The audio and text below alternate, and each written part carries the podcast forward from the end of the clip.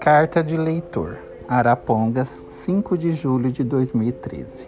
Prezado Senhor Silva, como leitor assíduo da revista Saúde, em primeiro lugar venho agradecer o benefício que os artigos publicados vêm proporcionando à minha família.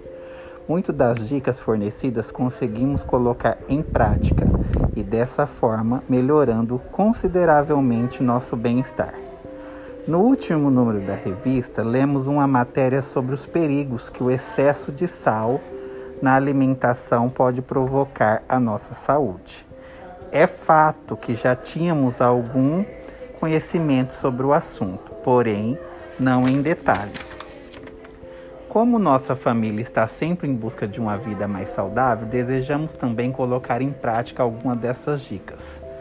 Ocorre que o sal faz parte de nossas vidas há tempos e não se encontra com tanta facilidade receitas que não o utilizem.